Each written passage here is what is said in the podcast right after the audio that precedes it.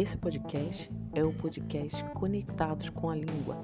A aula de hoje é a aula de literatura do primeiro ano do ensino médio da semana 1.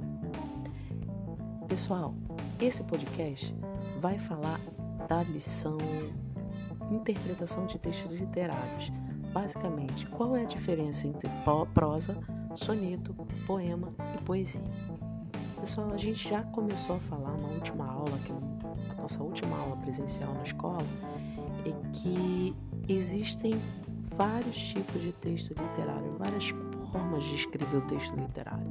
Falamos, expliquei para vocês a questão do soneto, foi até aquela aula que nós lemos um soneto e, uma, e um poema na sala de aula que vocês colaboraram lindamente, tanto a turma B quanto a turma C.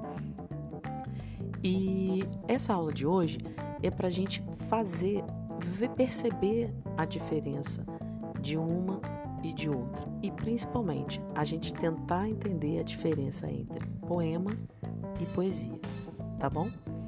Eu coloquei aqui no texto dirigido as principais definições. Também já falamos isso. É como se fosse um, uma revisão do que nós já falamos em sala, mas basicamente para a gente trabalhar a diferença entre poema e poesia. Falamos aqui sobre a prosa, né, que é uma estrutura é, textual organizada em linhas contínuas, que eu resumi para vocês, é o texto corrido, não, não necessariamente em verso, mas corrido.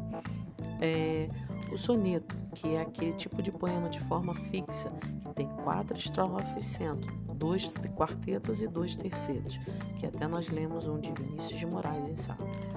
O poema, que é um tipo textual estruturado em versos, em métricas, em rimas, que pode conter rimas e métricas, certo? E a poesia, que é a própria forma de arte, a expressão, podendo estar presente inclusive na pintura, na música, no cinema, na literatura. Quem lembra que eu também expliquei em sala que todo poema é considerado poesia, mas nem toda poesia é um poema. Tudo é tudo o que tem a expressão do artista é poesia, né? Como eu disse, na literatura podemos usar o poema, mas também podemos usar um conto, texto narrativo, uma crônica. Mas a poesia está na música, na fotografia, na pintura, no cinema. A poesia é o que? Exatamente o que o ator sente, né? Botei aqui também, fiz um resumo, saber a diferença entre poesia e prosa. O que você quer expressar, a sua ideia, é a poesia, como eu falei. O sentimento, o que você deseja expressar é a poesia. E isso pode ser feito não exatamente só com texto, mas de várias formas. E o que você vai expressar, a forma que, como você vai fazer isso, é o poema, é uma das formas, né? E aí coloquei aqui para vocês um poema de Vinícius de Moraes que mostra, não necessariamente não é um soneto, é um poema e que mostra várias possibilidades para vocês. E é muito bonito. É, tomara que você volte depressa, que você não se despeça.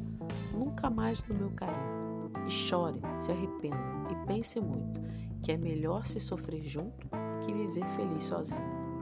Tomara que a tristeza te convença, que a saudade não compensa e que a ausência não dá paz. E o verdadeiro amor de quem se ama tece a mesma antiga trama que não se desfaz. E a coisa mais divina que há no mundo é viver cada segundo como nunca mais. Batam palmas, Vinícius de Moraes.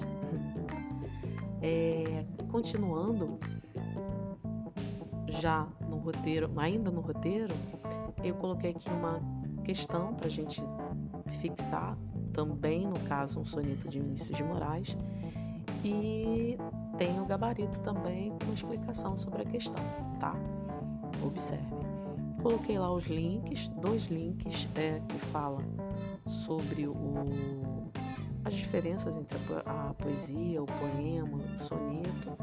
E também tem um link de duas aulas. Tem essa aula que eu coloquei aí é muito bacana, vocês vão gostar. É um, um autor, ele trabalha muito nesse espaço da, da, internet. Ele tem umas coisas muito bacanas. A página dele é muito legal, o canal dele no YouTube. e esse podcast para vocês consultarem quando precisarem.